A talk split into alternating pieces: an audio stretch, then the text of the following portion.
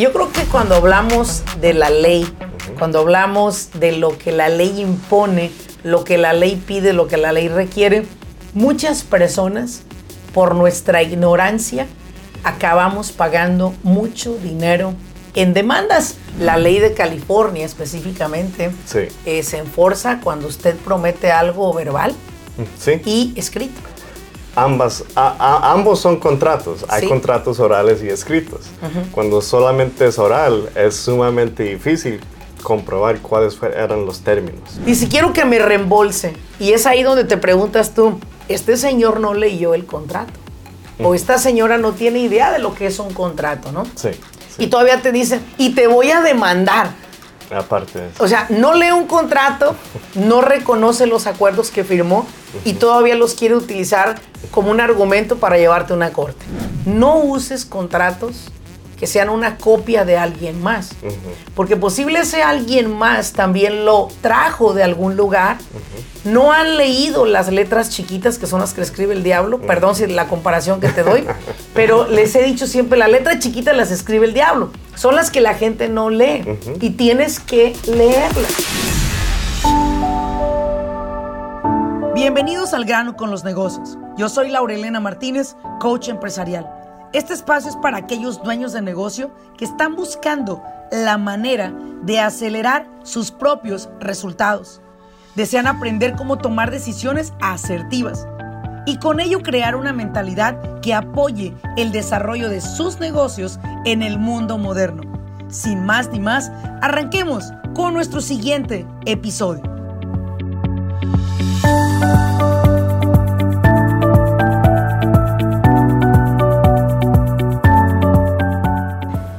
Hola, ¿qué tal a todos? Bienvenidos a un episodio más del grano con los negocios. Te saluda Laurelena Martínez.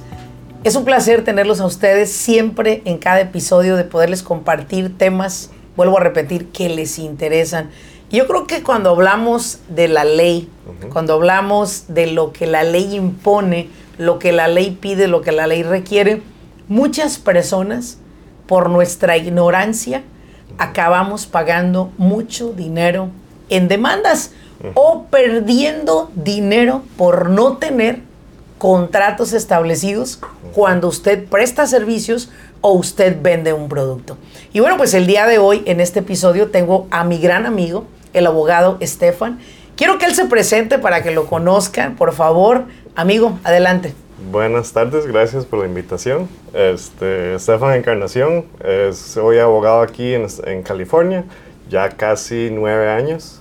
Me gradué de la Universidad de Laverne am, en el doc- con doctorado en leyes. Eh, Fui becado a, ese- a- a esa universidad y desde el inicio este, inicié mi propia bufete, por decir, y hasta la fecha. Y hasta la fecha. Ofreces, ofreces tanto, tanto servicio, tanto apoyo, tanto servicio a la comunidad. Eh, tú como yo hemos estado en muchas diferentes eh, televisoras hablando de, de leyes y creo que ahorita vienes de Los Ángeles Sí, de precisamente. estar en, una, en, una, en un Le- canal de televisión. Le dije que todavía tengo el maquillaje puesto. bueno, ya no te vamos a poner el nuestro. Ah, bueno. Y bueno, pues en este episodio vamos a aterrizar un tema que, que tú sabes que a mí me, me... Mi trabajo y mi objetivo es, voy a tomar mi plumón porque siempre lo tomo, es lograr que las empresas se establezcan de la A a la Z. Todas y cada una de ellas no se van a quedar como emprenden. Siempre el crecimiento, Oh, claro. el aumento de ventas, el aumento de ganancia, con el tiempo va a ir requiriendo algunos ajustes en ese camino. Y uno de los ajustes que yo siempre pido que hagan es haga su contrato, señor, formal de los servicios que ofrece con sus clientes. Exacto. Tengo clientes que han sufrido de que empresas dicen me han visto lo tonto. Yo no creo que las empresas les vean lo tonto, más bien creo que ellos, por su ignorancia, Sí. y mi papá tiene una frase siempre que dice que, y es muy chistosa la frase, ¿no? Ah. Pero dice, los perros abren los ojos a los ocho días y los pendejos nunca. Entonces, mi papá siempre decía, somos ignorantes temporales. Sí. Pero ya que te quedes con la ignorancia eh, permanente, ya te conviertes en lo que dijo mi papá, ¿no? Claro. Entonces, si usted es una empresa de los que nos escuchan acá, empresarios, Sí. no tiene los contratos establecidos con su empresa, eh, usted tiene en riesgo siempre que la gente le quede a deber. O que le diga Claro. que no me hizo el trabajo completo, porque usted me dijo y me prometió esto y usted me, no me lo cumplió. Exacto. Entonces, vamos a hablar, primero que todo, quiero saber, porque te voy a exprimir esta información. A ver. Vamos a hablar de contratos laborales, perdón, contratos de servicios. Ok. Y te quiero hacer una pregunta. A ver. ¿En cuántas partes se separa un contrato de servicios? ¿En cuántas partes podríamos decir que se separa? Ah, bueno, gener- generalmente está la identificación de las partes. ¿Quiénes son, quiénes son eh, parte del Vamos a ponerle las, las partes que conforman ese contrato, ¿verdad? exacto. Tú y yo y quiénes más. Exacto. La empresa ABC LLC Exacto. y el señor Estefan, por ejemplo. Exacto. Y la idea con eso es, de nuevo, identificar exactamente quiénes son, están, conforman parte de este contrato, ¿verdad?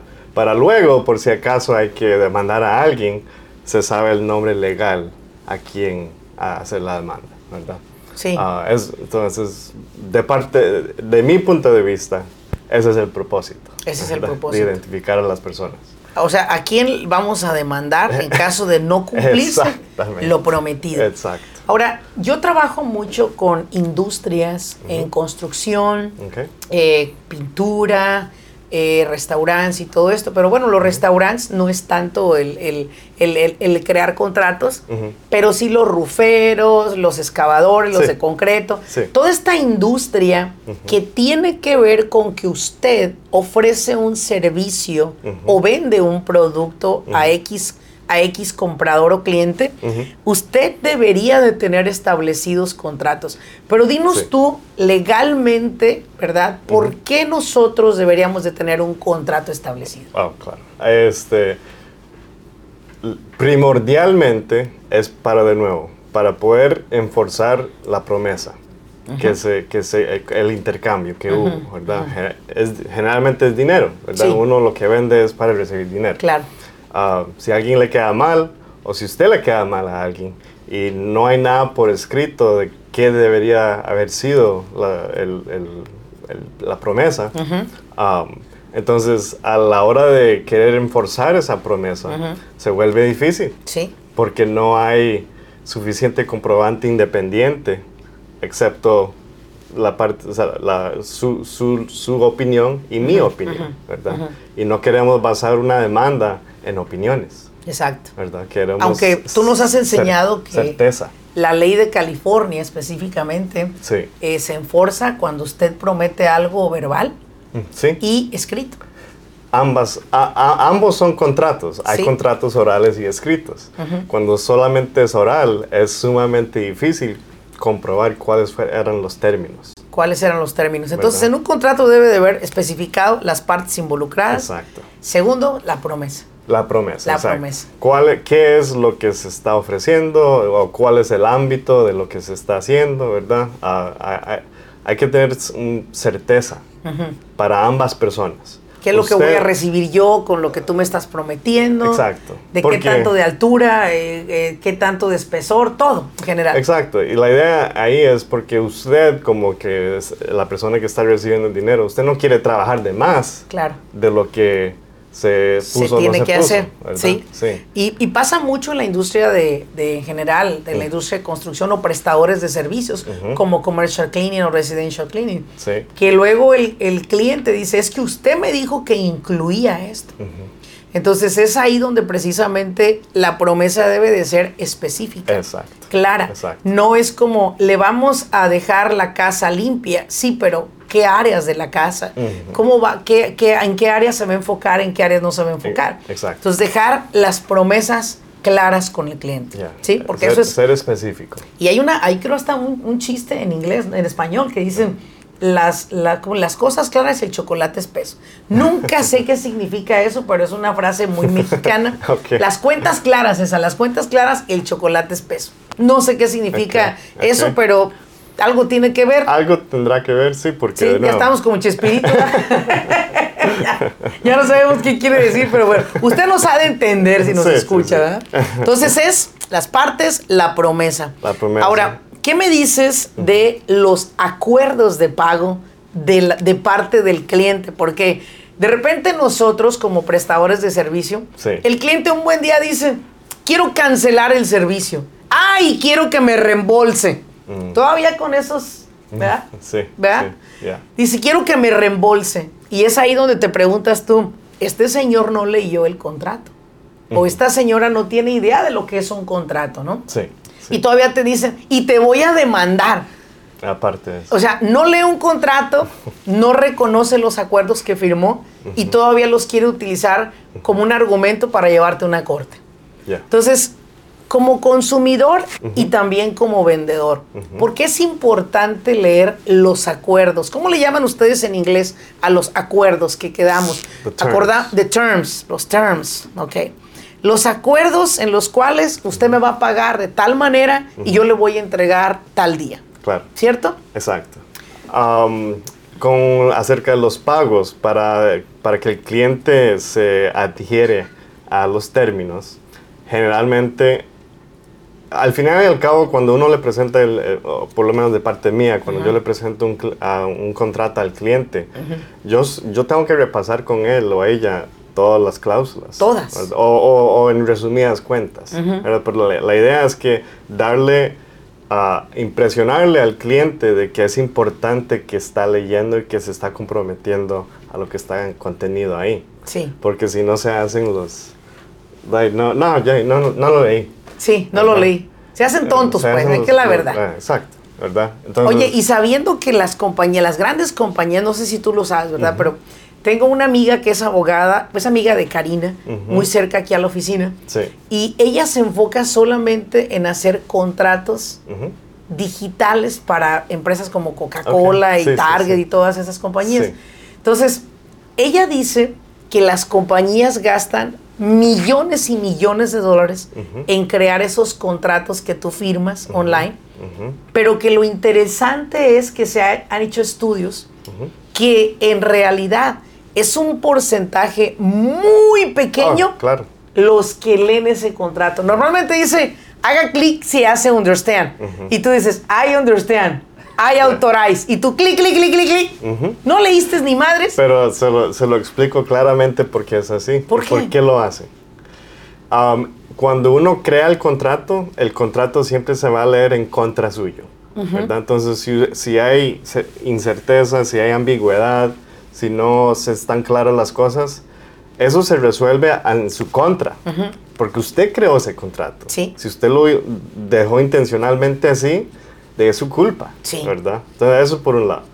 La otra es que cuando uno estas son grandes compañías, Sí. ¿verdad? Tienen mucho poder.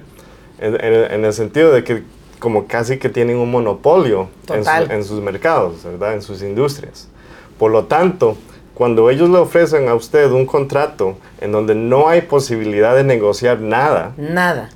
entonces si usted no accede a todo, ellos simplemente dicen, no le damos el servicio. Exacto. Vaya a alguien más, busque Sí. a alguien más Sí. pero todas las compañías, esas cláusulas no negocian nada. O sea, son creadas para protegerlos a ellos. Exacto. No para proteger al consumidor. No. En no, realidad. no. No, bueno, dependiendo la industria, eh, tienen que cumplir con los requisitos del Estado, ¿verdad? Si el Estado requiere que ciertos contratos incluyan este, cláusulas que le informen al, al consumidor acerca de sus derechos y cosas Ok. así, pues tienen que estar en conformidad con la ley, Ok. ¿verdad? Pero lo demás es para protegerse a uno mismo. Para protegerse a ellos. Exacto. Perfecto. Ahora, volviendo a los términos, muchas personas han tenido pérdidas millonarias de clientes que no les han pagado. Pongámonos a pensar que esta persona tiene un contrato. Ok. Esto lo puede llevar a una corte al que no le pagó, al cliente o a la empresa. Inclusive los de construcción te pueden hacer un link hold de tu, de tu propiedad si la- el cliente, que es el dueño de la residencia, no pagó. O Exacto. sea, todo eso puedes hacer. Exacto. Pero volvemos a lo mismo. A. Hay un contrato de por medio. Muchos dueños de negocio que trabajan en esa industria de, de- de construcción Sí, sí, sí. no lo tienen. No lo tienen, sí. ¿Cuánto más o menos se gasta o invierte un dueño de negocio en adquirir un contrato vamos a decir, contigo en tu industria, por ejemplo, en tu, en tu oficina? Ah, de nuevo, los precios para mí comienzan en dos mil dólares. Mira, dos mil dólares. Dependiendo de la industria, si yo tengo que investigar ciertas cosas, ¿verdad? Porque... Puede elevarse no, un poco. No me lo sé todo, ¿verdad? Claro, claro, claro. Ah, hay, hay, más de 200 licencias que emite el Estado de California sí. para ciertos servicios, ¿verdad? O profesiones. Uh -huh. Entonces, um, el punto es, uh, se comienza en 2000 y si generalmente eso le da a usted un, un buen borrador, -huh. por decir, y ya de ahí vamos afinando. Vamos afinando como las guitarras, ¿verdad? Uh -huh. Vamos afinando la guitarra como esto, la canción que usted pidió. Exacto. Bien, ahora, una de las cosas, vamos a ponerlo así. Normalmente una persona en construcción emite unos, ¿qué te diré? 20 contratos por, por año. Uh -huh. Si fueran 20 contratos y que te costara el, el, el contrato que te lo hiciera un abogado dos mil dólares, ¿cuánto sería en realidad? Oh. Centavos. A comparación de lo que cobran ellos, ¿no? I mean, si, si, si se imaginan, si cada esa es, esos 20 contratos son 20 demandas, sí. por decir. Cada demanda generalmente es una inversión de dinero que usted tiene que hacer con su abogado claro. para proteger su negocio y sus intereses. Pero el punto es que al, más o menos el promedio viene siendo de entre 15 mil y 20 mil para un caso simple, sí. ¿verdad? De incumplimiento de contrato. Exacto. Y ahora multiplique eso por 20 otra vez. Sí. O sea, lo que se está ahorrando es... Es enorme. Es enorme. Ahora, una de las cosas que yo como consultora de negocios veo, uh -huh. que cuando una empresa tiene su contrato establecido, uh -huh. los clientes los toman más en serio. Uh -huh. Yo lo he percibido eso. Dos, claro. es inevitable que las ventas de estas empresas, o sea, Amén. se elevan porque se elevan porque tú también empiezas a negociar con clientes más serios. Uh -huh. Empiezas a quitarte esos clientes piojos, como les he dicho siempre, que están regateando de todo sí. y que no te quieren firmar un contrato porque dicen, no, es que a lo mejor ese contrato es para que usted me demande a mí. Entonces, también tienes la oportunidad de purificar un poco uh -huh. el tipo de clientes que estás atrayendo. Claro. Sí. Claro. Entonces, yo siempre he estado en pro de preguntarle a los dueños de negocio, ¿usted cuenta uh -huh. con un contrato propio? Ahora, ¿qué son los errores que ellos me dicen constantemente? No, no, no es mío, pero en la compañía que yo trabajaba me, lo, me lo prestaron y yo lo copié. Y yo le digo, sí, pero son los acuerdos de esa compañía. Exacto. A lo mejor ellos sí gastaron un abogado. No, también se lo copió a otra más. Y es como que, ok, estamos en el juego de a ver quién es más pendejo. O sea, no, punto, párale. Eso es puro en realidad, plagio. exacto, puro plagio. Uh -huh. Estás robando información de alguien más. Uh -huh. Y una de las cosas que yo les he recomendado es no uses contratos que sean una copia de alguien más. Uh -huh. Porque posible ese alguien más también lo trajo de algún lugar. Uh -huh. No han leído las letras chiquitas que son las que escribe el diablo. Uh -huh. Perdón si la comparación que te doy. pero les he dicho siempre, la letra chiquita las escribe el diablo. Son las que la gente no lee. Y tienes que leerlas. Porque ahí es donde viene precisamente lo que te van a prometer, lo que te prometieron, lo que te comprometes, etcétera. Uh -huh. Y si tú no estás de acuerdo en algo, puedes decirle a la persona, mira, en esta parte no estoy de acuerdo que me hagas el cobro en esta fecha, uh -huh. pero en esta fecha me funcionaría. Uh -huh. Llegas a un acuerdo común, sí. pero creo yo que hoy en día es puro copy cutter, yeah. puro copialiche de contratos. ¿Qué son las consecuencias que tú has visto como profesional cuando te llegan a decir, bueno, vengo porque quiero que usted me represente en una demanda que le voy a hacer a tal persona que no me pagó. ¿Y qué les dices? Enséñame su contrato. Eso es lo primero. ¿Cuál es tu experiencia? ¿Qué has visto en ese tipo de contratos piratas? Generalmente, eh, mucho del lenguaje ya no aplica. Uh -huh. No aplica a su situación, ¿verdad? Uh -huh. Porque e, eso es primero que todo. Ya cuando, o sea si yo tengo que utilizar eso como comprobante, de, del, del, acuerdo, a mí, siendo su abogado, me da pena. Porque Imagínate. yo tengo que defender esto. Y peor si ese pinche contrato ¿verdad? no era de una compañía de construcción, era de una compañía que vendía muñecas. Algo así, ¿verdad? De maniquís, por ejemplo, Exacto. ¿no? ¿Sí? Entonces, o es un estilista. Cuando, cuando suceden esas cosas, se le quita la seriedad al asunto. Total. ¿Verdad? Porque Imagínate tú. El, el demandado va a decir, este payaso. Exactamente. ¿Verdad? O sea, ese contrato no tiene ni validez, por eso me atrevía ni siquiera a pagarle a este hombre, ¿no? Exacto. Entonces, gente abusiva donde quiera va a haber, pero algo que yo siempre he creído es que lo mejor que usted puede hacer es siempre buscar de un abogado, ¿sí? Cercano a usted, que entienda lo que usted hace, que le pueda redactar un contrato, que usted, tanto la parte del consumidor como la parte del vendedor estén protegidos, los dos. Y otra cosa también, de referente al contrato este de servicios, sea muy claro en los acuerdos de pago. Sabes, el problema ahorita número uno que hay es que les dan mucho, mucho tiempo para pagar a la gente. A veces son 90 o 120 días. Y yo siempre he recomendado que un contrato de construcción no lo dejen a más tiempo porque ellos tienen una tienen que estar pagando payroll y a veces Yeah, yeah. el dinero que les pagan a los Y- 120 y- días no les alcanza. Y por eso es que cuando yo le digo al cliente, vea, si usted les va a ofrecer un plan de pagos, porque eso es algo que usted ofrece, Claro. ¿verdad? Mm, Muchas veces este, piden que les pague todo de un solo, ¿verdad? Pero si usted va a extender esa... esa Prórroga de pago. Exacto, ¿verdad? Para, para atraer más clientes o lo que sea. Am, la manera también de obligar a la gente de que eh, sigan con el pago, cóbrele un interés. Un interés, Cobre muy interés. importante, o sea, Cobre- incluye el cargo de inclúyalo. interés, sí, incluyalo en el contrato. Exacto. Hay un cargo de interés de tanto. Por pagos Sí, atrasados. Por pagos atrasados. Exacto. sí. Y eso es algo que muchas veces no cobramos. Yo te voy a poner un ejemplo, por mucha ejemplo. gente ni siquiera lo piensa así. Exacto. Por ejemplo, al inicio de nuestra empresa de contabilidad, había clientes que se les votaba el pago cada mes, porque es cada primero de mes, y lo empezamos a ver muy constante. Cuando empecé a ver los números de lo que se perdía en la empresa y lo que se gastaba en todos los pagos rechazados, entonces integré una política al contrato en la cual si el cliente no, no se somete el pago el día primero y rebotara por cualquier razón el, el- el cobro, el cliente va a pagar un porcentaje del total de su, de su cheque, Exacto. más bien de su cargo. ¿Por qué? Porque las compañías me lo estaban cobrando a mí, yo no me había dado cuenta. Entonces fue algo ahí que multa, dije, no, o sea. tengo que darles una penalidad por tanto dinero si, el, si el- los pagos no llegan. ¿Y qué crees? Desde Bueno, la primera, desde el primer mes que implementé esa cláusula, asunto arreglado. Ya hoy en día observamos los pagos y todos son efectuados el primero del mes sin bueno, problema. qué bueno. Y por cierto, si tú me estás escuchando y, ay, sí, y el, el mes pasado no me pagaste, ay, págame, ay, sí, no te una Me estás oyendo, inútil, dice Paquita la del barrio, ¿no? Bueno, eh, la idea es que usted como dueño de negocio busque de un profesional que le pueda crear ese contrato. Porque Sí. mucha gente me dice, Laura, ¿usted cree que el abogado me puede hacer el contrato? No, no, no, espérame.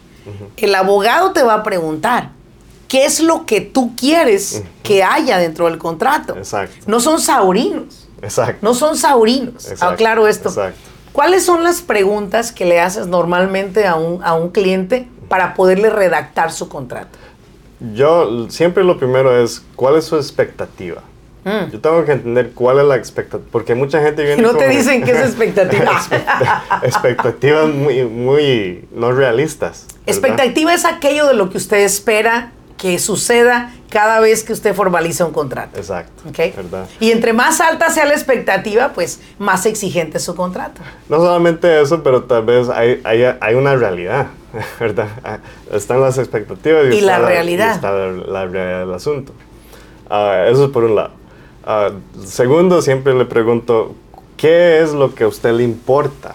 O sea, de, de tener un contrato, ¿qué es lo importante para usted? Que me paguen, por ejemplo. Por decir, ok. Que no me pidan cambios, un ejemplo, porque la gente luego hace change orders o cambios en la construcción o en cualquier industria de servicios y no está estipulado en el contrato, usted tiene la oportunidad de cobrar un upse- o, o sea, un, un- un cargo extra Sí. y agregarlo al contrato. Pero la gente dice, "Sí, oiga, ¿y si me puede de una vez arreglar esto? Y el otro dice, pues sí, ¿por qué no se lo hago? Pero no está en el contrato. Exacto. sí. Entonces usted está perdiendo dinero ahí. Eh, de fijo. Ok, perfecto. So, la idea es este, saber cuál es, qué es lo importante para poder proteger eso. Exacto. Es, eh, esa, esa idea. Ah, y se protege por medio de tener términos específicos. ¿verdad? Exacto. Porque de nuevo, el contrato, si se lleva a la corte, se, se va a leer en contra suyo. Claro. ¿verdad? So, si usted permite que haya ambigüedad, incerteza, eso se va a ir, no, no le va a ayudar. ¿verdad? Debe de ser todo muy claro. Todo muy claro. Y de nuevo, ah, hay, hay veces también que muchos clientes que ofrecen servicios am, les da miedo tener un contrato así demasiado largo para su cliente. Porque, les da miedo perder al cliente. porque les da miedo perder al Así cliente, es. ¿verdad? Porque muchas veces dicen, "Ah, no, pero un- el cliente se va a asustar al ver eso. Claro. De que se asuste. Pero déjame te digo algo muy importante. Tengo un cliente en el Yo- norte de California que él Sí. hizo su, su contrato de 25 páginas. Y me dice, Laurelena, cada vez, él vende alrededor de unos 5 millones de dólares en su negocio al año. Dice, cada vez que me siento con un cliente y que le leo todo el contrato y me toma casi una hora leerlo y explica- explicárselo, dice, me doy cuenta que mis negocios ya no se me caen. El cliente me da inclusive ahí mismo el cheque del depósito, cumplo con los términos, él cumple con los pagos hacia nosotros. Dice, y antes era como entraba a un negocio, no daba un contrato tan extenso, no se los leía, no pedía el depósito en el momento, entonces yo me pasaba viviendo en puras ilusiones. Sí. Dice, porque decía yo, ya cerré un cliente y el rato me cancelaba. Y le regresaba el dinero sin ningún cargo que le hacía. Dice, yo ya había metido mi gente, movido todo. Entonces era también un perder-perder hasta cierto punto. El cliente no tenía el trabajo, yo no tenía el cliente. Y ahora con el contrato de 25 páginas, cliente, ¿cómo dice la palabra? Chivo brincado, chivo pagado. Esa es su palabra y su frase. Bueno, ¿Estás de acuerdo bueno. con eso, no? De fijo, de fijo. Es más, le iba, a- le iba a decir, este, los- lo tan serio que es repasar los términos con el cliente, este, en mi industria, a mí me lo exige. El lavado de abogados exige que yo le explique al cliente Claro. el- los, los contratos. Entonces, si hasta, hasta los abogados Sí. se nos exige que lo Claro. hagan, nos exigen para proteger al consumidor. ¿verdad? Claro. Pero es importante, ¿verdad? Saber que ellos están protegidos. Y para irte a dormir a Y- gusto, Y, tú ese es el propósito también, se- y se- siempre se lo explico al cliente. Este contrato de servicios es para proteger los intereses de ambos, Sí, no solamente mío, también suyo, Sí, ¿verdad? sí, Porque sí. yo me estoy adhiriendo también, yo estoy haciendo promesas aquí también, sí. ¿verdad? Mira, tú sabes que yo he sido, pues bueno, soy coach de empresas multimillonarias. Sí, Y yo recuerdo que en una época de mi vida, por ahí como por el 2014, a ver. yo viví la peor etapa financiera de mi vida. No porque no ganara dinero, sino porque no ganaba lo suficiente para cumplir mis metas que yo tenía. Ujú. Entonces fue una etapa muy retante, el grado que yo vivía con 10 dólares de budget por día. La verdad, por día. Ah, Para cumplir las metas que yo tenía de, de inversiones, de mi seguro de vida, de mi plan de retiro, todo esto. wow. Que cualquier persona en mi caso en ese momento hubiera cancelado hasta el pinche internet. Como mucha gente no se ve en una situación Sí. difícil y, vieja, cancela el Dish, cancela el internet, cancela el Netflix, cancela todo. Me corrieron del trabajo, Sí. ¿no? No, yo al contrario, seguí con todo, pero era una racha muy retante, ¿no? Y recuerdo que en ese tiempo cerré un cliente. Oh my God, llegué tan contenta a la casa con un cheque de 25 mil dólares. Era una empresa que iba a trabajar con ellos siete meses Wow. para encargarme de ciertos departamentos. Cobré lo que, lo que son mis honorarios, 55 mil dólares, y me dieron el depósito. Qué Y yo les hice mi contrato. Wow. Yo lo hice. Admito. No tenía un abogado en ese entonces. Admito. Voy a admitirlo. Y bueno, pues llegué bien contenta a casa. Y yo era de las, siempre he sido de las personas que soy exigentemente administrada con mi dinero. Bueno. Exigentemente administrada, no se diga con mis empresas, porque yo pienso en que administro lo de mis empleados. Siempre lo pienso así. Es, yo administro la empresa para mis empleados y administro mi dinero personal que me pagan mis empresas por mi trabajo. Así, tal cual. Si tú me dices, la. Lorena, ¿cuánto es? ¿Cuánto tiene? Yo te digo todo lo que tengo ahorradito. Así de plano, números. Ok. Porque soy muy estricta en ese aspecto. Yo creo que esa situación que viví me hizo, ahora Sí, pensándolo, le- le- te traumó. me traumó. Un poco. Entonces, yo estaba súper contenta. Pasó la primer semana y a las dos semanas tenía que presentarme en esa empresa a trabajar. porque normalmente eran dos días a la semana o un día que tenía que estar. Y yo estaba súper contenta haciendo el planeamiento de todo mi proyecto. Me tuve como unas 60 horas para crear todo el plan de cómo íbamos a trabajar las asignaciones, los organigramas, todo lo que incurre. Sí. Es este tipo de, de- de reajustes que hago en las empresas. Ok. Eh, a la semana me llama el cliente y me dice, Laura Elena, mi esposa y yo nos vamos a divorciar No.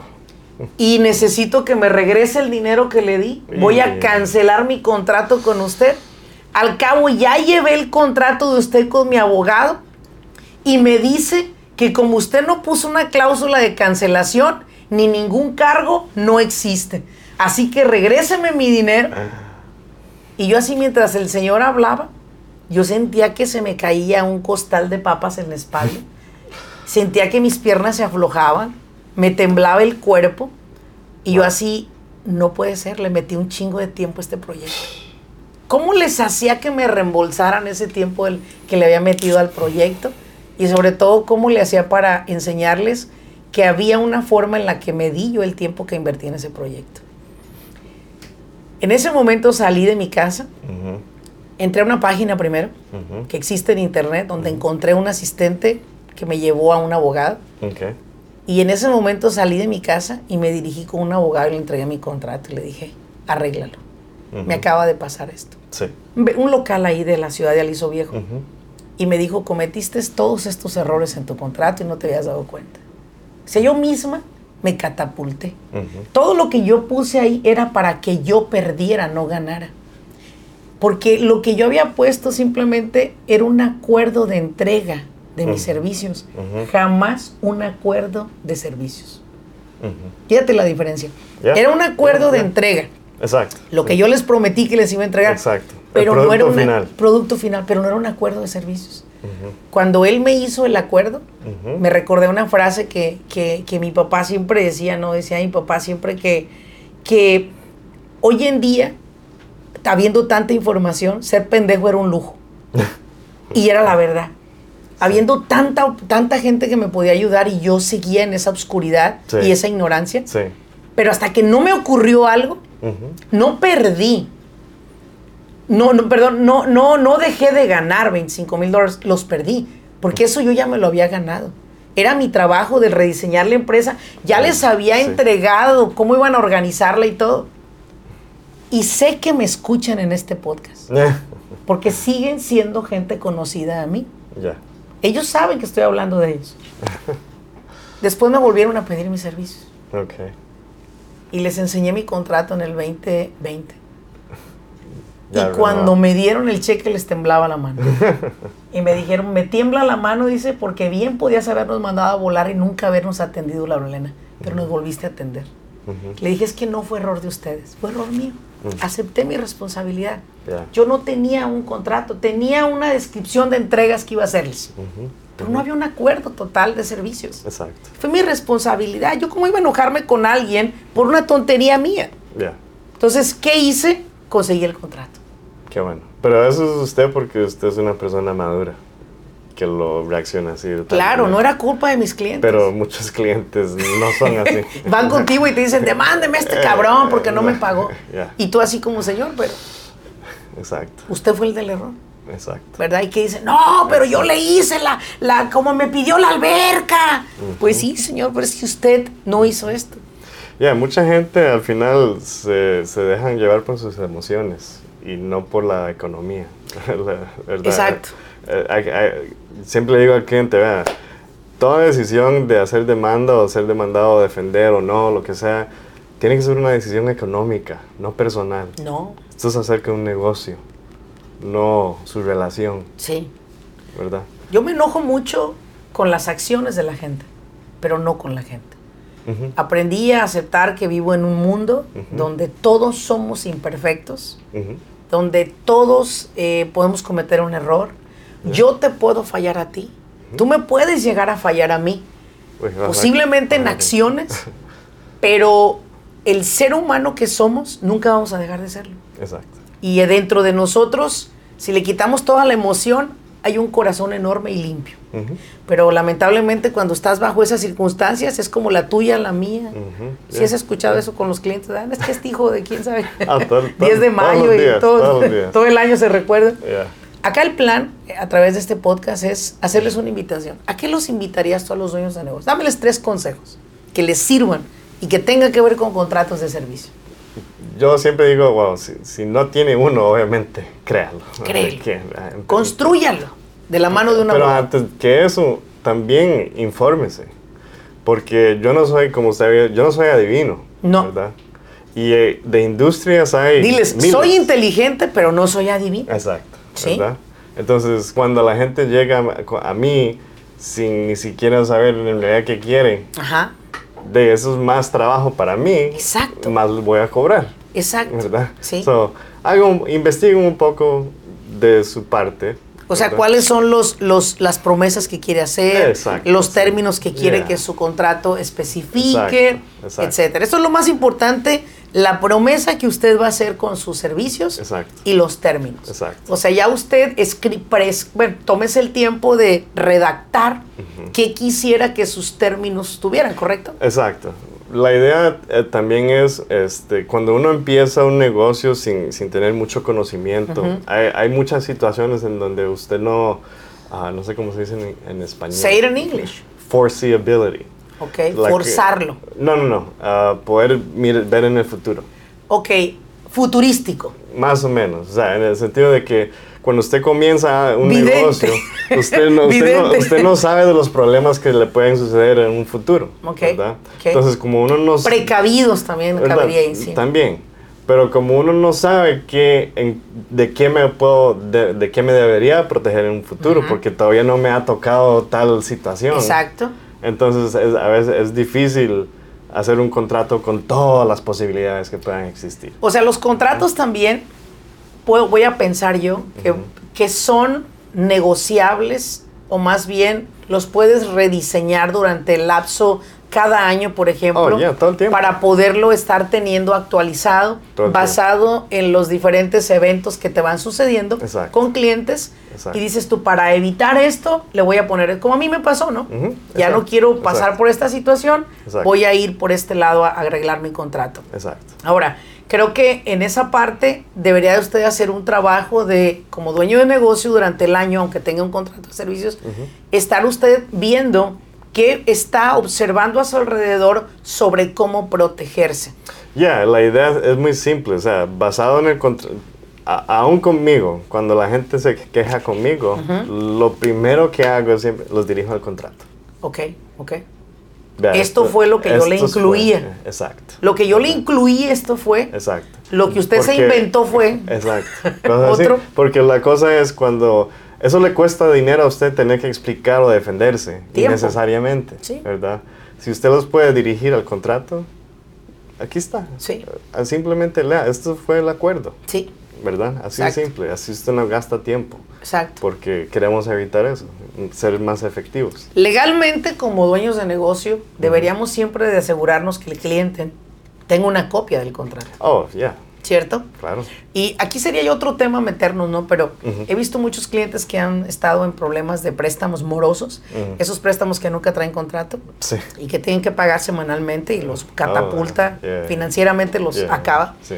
Pero vamos a regresar. ¿Cuál es el segundo, con, el segundo consejo que les dieras a ellos? Ah, ok, entonces este, en cuanto a, crear, a, tener, un, tener un contrato. Al tener un contrato. Um, ¿Qué crees que tú que sea importante que ellos observen? Yo pienso que lo importante debería de ser que, ellos mismos lean cada cláusula y que estén, porque mucha gente, yo les, yo les hago el contrato de 20, lo que sea, páginas. Yo les digo, usted tiene que leer cada, cada cosa, o sea, repáselo, tome el tiempo adecuado, porque al final y al cabo, cuando usted tiene que usar eso como prueba, usted tiene que saberlo al derecho y al revés. Sí. ¿Verdad? Debería, porque esto es como su oportunidad de, poder negociar. Sí. ¿Verdad? Aquí es, el contrato es donde se negocia. Y fíjate que ahorita que me, estás, que estás hablando de este tema, me viene a la mente una experiencia de un cliente. No sé cómo voy de tiempo, Edward, tú dinos. Estamos 38 minutos. Podemos. Perfecto, podemos, Podemos. podemos, ok. Entonces, eh, esto, es un, esto es un podcast, esto es algo imprevisto, esto es algo que es una charla. Totalmente, Esto no es algo que, a ver, ponte bonito, ponte acá, no digas esto. No, esto es lo que estamos hablando tal cual. Sí. Y usted engarrótese ahí para que nos siga escuchando. Fíjese muy bien. Acá lo que me viene a la mente es esto. Tengo un cliente que se movió de una empresa de roofing de California. Tenía su contrato. Él se fue a trabajar a un área donde cae nieve al por mayor, Oh. ¿ok? Chicago. Entonces, allá, el contrato que él llevaba podría haber descrito todos los pros y cons, todas las adversidades del proyecto y de la promesa Sí. de, de la, de la venta. Ujú. Pero algo que no consideró al moverse a Chicago fue que allá hay nieve Ujú. y que el roofing que se usa y el material debía ser diferente, el contrato debía ser diferente porque había que cambiar una de las cláusulas y él no la cambió. Mm. Él recibió una demanda por 180 mil dólares de un proyecto comercial que hizo de casi un millón de dólares. Dice, lo que yo me gané, Laura Elena, tuve que volverlo a regresar en esa demanda, porque en verdad sí era un daño que no estaba especificado de protegernos en el contrato. Exacto. O sea, no usen contratos ustedes de alguien más, de mi compadre, de mi amigo, de otro estado, porque las temperaturas son diferentes, los espacios son diferentes, las alturas son diferentes, y en un contrato específicamente, si habláramos de cualquier rama de construcción, debe de ser muy claro. Exacto. ¿Ok? Bien, entonces, consigan por su cuenta ustedes un abogado, pero de igual manera, ¿dónde te pueden encontrar si ellos quieren contactarte? Acá van a encontrar tu información en nuestra biografía, pero dinos Sí. dónde te pueden encontrar. Ah, lo más fácil es el- el- eh, llamar al número de teléfono. Ujú, ¿cuál el es? 909-581-4351. Um, no, le mencioné recién que es, acabo de tener que renovar, renombrar mi, el nombre del bufete. Dame el nombre del bufete de Bueno, abogados. El nombre nuevo es Defiant Law. Defiant Law. Defiant Law. Um, la página web sería defiant-law.com. Ok. Ah, todavía no tengo presencia en eh, Instagram. en No se redes sociales preocupe. Con ese nuevo este, nombre, pero ese sería. eh, estamos ubicados en la ciudad de Rancho Cucamonga, en California. Es en el condado de San Bernardino. San Bernardino. Ok. Um, toda la gente que trabaja conmigo ha- hablan español. Sí. Ah, obviamente yo también. Um, podemos hacer citas por teléfono, en persona. eh, por Vía me- Zoom, por- sí. O vía Zoom. Perfecto, Ah, muy bien. Pues muchísimas gracias, amigo, por este Un tiempo. gusto. Este, gracias a todos por acompañarnos y como siempre les he dicho, si este contenido lo encuentras valioso, compártelo con alguien más. Te pido de favor que me regales cinco estrellitas en este podcast y sobre todo me dejes una reseña, una descripción, un mensaje acerca de temas que quizás para ti son importantes. Los leo todos. Muchísimas gracias a todos los dos que me han dejado. los dos que me han dejado una reseña. Muchísimas gracias a todos. Nos vemos en un siguiente episodio. Hasta luego.